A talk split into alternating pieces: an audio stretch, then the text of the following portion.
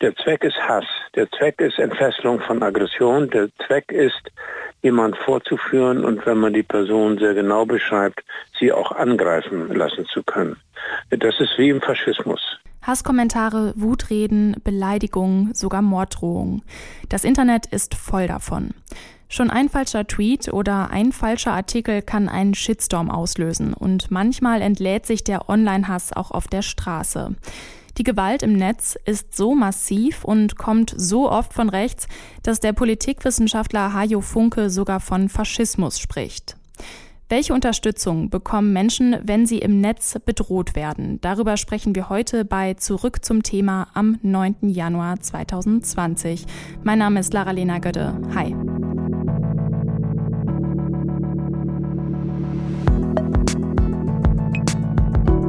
Zurück zum Thema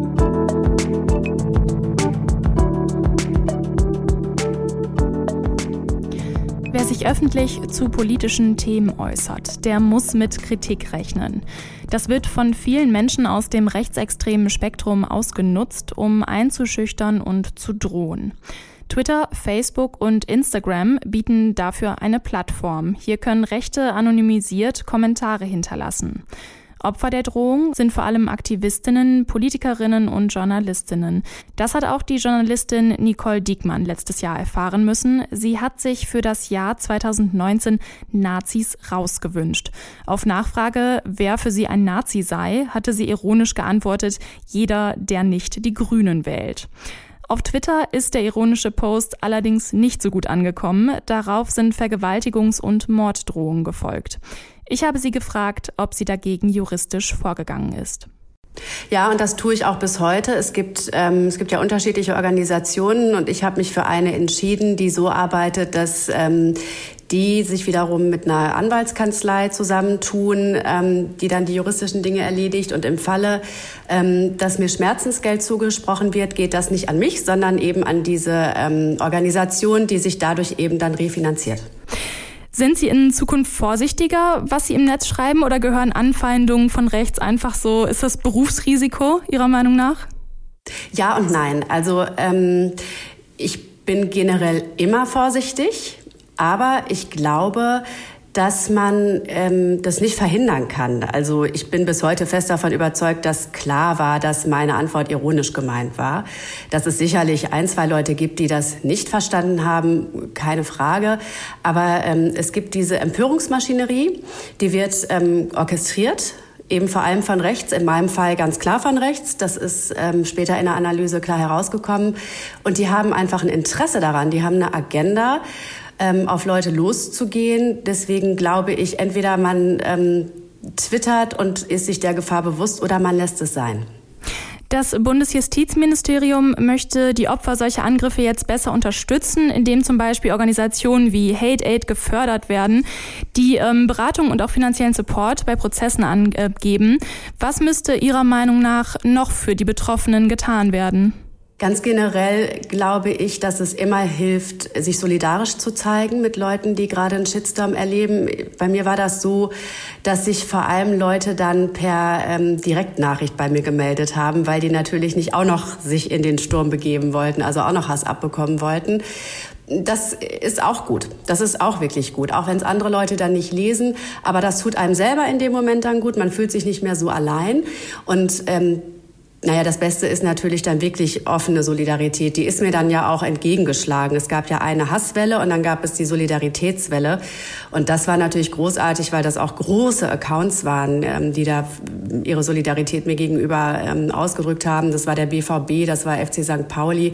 Der Bundesaußenminister hat sich irgendwann solidarisch gezeigt. Mm, und ich glaube, dass es generell wichtig ist, dass ähm, so verrufen die Plattformen mittlerweile schon sind, und zwar aus guten Gründen, dass es Zeit wird ähm, oder dass es nicht die Zeit ist, sich zurückzuziehen, sondern im Gegenteil, dass man mitmischen muss, dass es keine schweigende Mitte auch in den sozialen Netzwerken gibt, sondern eine Mitte, die klar macht, das ist nicht der Diskurs, nicht der Ton, den wir hier bei uns haben wollen, sondern wir wollen zivilisiert und äh, konstruktiv miteinander umgehen, auch im Netz. Also können Sie das nicht verstehen, dass sich Leute aus den sozialen Netzwerken dann zurückziehen, weil das gab es ja jetzt auch ganz oft, ne? dass Leute wirklich gesagt haben, mir reicht's jetzt, ich melde mich bei Twitter komplett ab. Ich kann das auf jeden Fall verstehen. Ich würde nie jemanden verurteilen, der oder die sich aus den sozialen Netzwerken ähm, zurückzieht. Es ist eine Zeitfrage und es ist auch vor allem eine Frage, ähm, wie dick das eigene Fell ist. Und da kann ich mir kein Urteil drüber erlauben. Aber wer die Kapazitäten hat, ähm, wer meint, die Nerven zu haben, der oder die sollte sich da wirklich schleunigst tummeln. Nerven braucht man auf jeden Fall, wenn man im Netz bedroht wird. Für Hajo Funke ist das Wichtigste, dass man gegen die Täter standhält. Also das muss strikt abgewehrt werden mit den Mitteln, die man hat. Also der Einzelne, der sich dieser, äh, dieser Kaskade, dieser Aggression entzieht, so gut er kann, auch mit Hilfe der Polizei oder den Sicherheitsbehörden. Und insgesamt muss das Klima insofern ein Stück weit von dieser Hasswelle bereinigt werden. Zur Polizei zu gehen, sollte eigentlich der erste Schritt sein. Viele scheuen sich aber davor. Warum das so ist, hat mir Annalena von Hodenberg erklärt. Sie ist die Geschäftsführerin der Initiative Hate Aid, eine Beratungsstelle für Betroffene. Viele Menschen machen leider immer noch mit der Polizei ähm, in solchen Fällen nicht die besten Erfahrungen. Das ist zumindest das, was uns viele Klientinnen erzählen. Ähm, genau, und das, da wird es oftmals nicht ernst genommen, ähm, wird auch sozusagen die Beleidigung, Bedrohung, die so im Internet passieren, werden irgendwie ähm, erstmal nicht als so gravierend eingeschätzt. Und da ist es dann gut, wenn man sich professionelle Hilfe holt, zum Beispiel bei einer Beratungsstelle. Und was die Polizei eben auch nicht machen kann, ist zum Beispiel eben emotional stabilisierend zu helfen, ihnen sie zu beraten, wie sie ähm, kommunikativ ähm, in dieser Situation umgehen. Und das wäre dann was, was wir auch übernehmen würden. Also zur Polizei gehen wäre der erste Schritt und der zweite Schritt wäre, sich an Sie zu wenden. Wäre das auch so Ihre Empfehlung? Ganz genau. Also wenn Sie sozusagen von einer akuten Bedrohung, wenn Sie akut beleidigt werden, dann würde ich immer als erstes empfehlen, entweder auf eine Polizeidienststelle zu gehen oder eben bei einer Online-Wache. Ähm, die meisten ähm, Bundesländer haben ja mittlerweile Online-Wachen von der Polizei, dort eben Anzeige zu erstatten. Ähm, und für alles weitere, genau, können Sie sich dann an uns wenden. Sie übernehmen Prozesskosten für, so zitieren Sie das, geeignete Fälle. An anderer Stelle weisen Sie konkreter auf Beleidigungen, Bedrohungen und Verleumdungen hin. Gibt es da genaue Kriterien, ab wann Sie die Kosten für Prozesse in Sachen digitaler ähm, Gewalt, Verleumdung, Bedrohung übernehmen? Ja, absolut. Also es ist im Moment so, dass ähm, es gibt eben einen Unterschied, ähm, wenn Sie zum Beispiel, keine Ahnung, wenn es zum Beispiel eine Volksverhetzung ist, also wenn jemand irgendwie verfassungsfeindliche Symbole wie das Hakenkreuz äh, veröffentlicht oder jemand sozusagen den Holocaust verleumdet, dann ist das eben eine Volksverhetzung und da sind Staatsanwälte und Staatsanwältinnen ähm, gezwungen, dann auch Ermittlungen aufzunehmen und ähm, wenn sie können, eben Täterinnen aufzuspüren und dann auch zur Verantwortung zu ziehen. Bei Beleidigungen, Bedrohungen, Verleumdung, also nicht bei den ganz schweren Bedrohungen, aber bei Beleidigung, Bedrohung, Verleumdung ist es eben so, dass eine, auch wenn Sie zur Polizei gehen und dann eine Strafanzeige erstatten ähm, oder Strafantrag dann in diesem Fall, dass dann ähm, die Staatsanwaltschaften ähm, nicht gezwungen sind, ähm, da Ermittlungen ähm, einzuleiten. Nämlich nur, wenn es eben von öffentlichem Interesse ist. Das heißt, eine Staatsanwaltschaft wird dann zu Ihnen als Betroffener sagen, na ja, ähm, Sie sind ja da persönlich beleidigt worden, das ist kein öffentliches Interesse. Das heißt, ähm, da können Sie eben zivilrechtlich gegen vorgehen. Und zivilrechtlich vorgehen bedeutet, Sie müssen sich selber einen Anwalt oder eine Anwältin nehmen und müssen dann eben die auch bezahlen und dann eben privat sozusagen gegen den Täter oder die Täterin vorgehen. Und das machen ganz viele Menschen nicht, denn das ist ein hohes Kostenrisiko. Und ähm, in dem Fall springen wir dann eben ein und ähm, gucken uns an, als Prozesskostenfinanzierer ähm, prüfen wir dann, beziehungsweise Anwälte prüfen dann auch nochmal, ähm, wenn wir die dann beauftragen, ob das eben rechtswidrig sein könnte oder nicht, ob es sich lohnt, dagegen vorzugehen.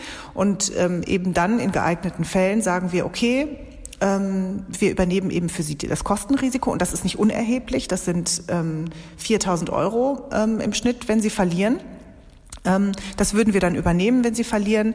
Und ähm, äh, so können Sie dann sozusagen gegen den Täter oder die Täterin vorgehen, ohne eben entsprechendes Kostenrisiko zu haben. Gibt es denn auch Fälle, bei denen Sie nicht weiterhelfen können, also direkt im Vornherein Ausschlusskriterien? Ja klar, also ähm, leider ist es eben so, dass ähm, und das ist auch was, was wir glaube ich in unserer Demokratie einfach aushalten müssen.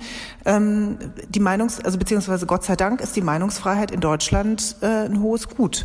Also Sie können in Deutschland wirklich viele Dinge ähm, sagen ähm, und ihre Meinung ähm, weitgehend äußern. Und ähm, das ist auch nicht immer schön. Also es gibt auch bestimmte Dinge, die wir, die wir einfach aushalten müssen, weil wir eben ähm, als Gesellschaft entschieden haben, dass die Meinungsfreiheit einfach ein, ein wichtiger Teil dieser Gesellschaft ist. Das kann für sie sehr unschön sein. Das können auch Beleidigungen sein, die sich beleidigend anfühlen, aber wo man ganz klar von Anfang an sagen kann, also wo dann ähm, Anwälte von Anfang an sagen, ähm, das ist noch von der Meinungsfreiheit gedeckt und da lohnt es sich einfach nicht, ähm, dagegen vorzugehen. Das ist was, was wir als Gesellschaft einfach aushalten müssen müssen und wo wir dann eben überlegen müssen, ähm, wie wir auf andere Art und Weise damit umgehen.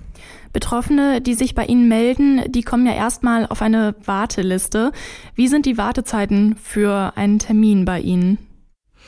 Ähm, genau, es ist ganz unterschiedlich. Also die Warteliste ist sozusagen so, dass wir das priorisieren. Das heißt, äh, wir scannen jeden Tag ähm, die Anfragen, die es gibt und gucken, gibt es Fälle, die wirklich sehr akut sind. Also wir haben zum Beispiel Fälle, wo Menschen auf Todeslisten stehen, wo Menschen akute Morddrohungen, ähm, Todesdrohungen bekommen, deren Adressen im Internet veröffentlicht wurden.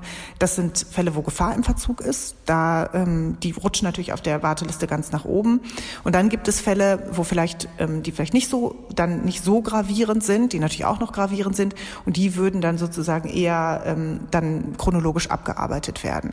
Und ähm, so eine Wartezeit ähm, kann bis zu zwei Wochen dauern für so ganz normale Fälle. Und in den akuten Fällen melden wir uns relativ schnell innerhalb von 24 Stunden. Wie viele Betroffene melden sich so bei Ihnen im Monat? Haben Sie da Zahlen? Ähm, wir haben pro Woche ähm, 22 Klientinnen durchschnittlich, die sich melden. Ähm, genau, können Sie sich ausrechnen. Also ähm, wir haben, sind erst im Juli ähm, sozusagen mit unserem Angebot an die breite Öffentlichkeit gegangen und wir haben bisher schon 163 ähm, Klientinnen ähm, beraten. Ähm, und das ist jetzt aber nochmal exponentiell angestiegen. Also am Anfang waren es irgendwie fünf pro Woche und es ist jetzt wirklich auf irgendwie 22 pro Woche angestiegen. Ähm, und das hat natürlich auch was damit zu tun, dass eben wir auch immer bekannter werden, Menschen auch darauf aufmerksam werden, dass sie sich jetzt an uns wenden können. Und ähm, ja, also im Moment ist die Tendenz auch immer noch steigend. Deswegen gibt es auch noch die Wartelisten, weil wir erstmal uns auch ähm, auf diesen Andrang, den es im Moment auch gibt, ähm, ja, dem müssen wir erstmal begegnen. Dass Journalistinnen und Journalisten manchmal zur Zielscheibe von rechten Hasskommentaren werden, gehört gewissermaßen zum Berufsrisiko. Für die Journalistin Nicole Diekmann war allerdings irgendwann eine Grenze überschritten. Sie wehrt sich nun juristisch gegen die heftigsten Anfeindungen. Auch der Politikwissenschaftler Hajo Funke rät, bei strafbaren Kommentaren zur Polizei zu gehen und Anzeige zu erstatten. Er ist optimistisch, dass die gesellschaftliche Gefahr von Hassreden inzwischen besser erkannt wird. Wer von Hate Speech betroffen ist und Unterstützung braucht, kann sich an die Initiative Hate Aid wenden. Die Geschäftsführerin Annalena von Hodenberg sagt, dass sich viele erstmal nicht trauen, zur Polizei zu gehen. Außerdem brauchen die Betroffenen darüber hinaus oft auch psychologische Hilfe oder juristischen Beistand. Das war zurück zum Thema heute am 9. Januar 2020.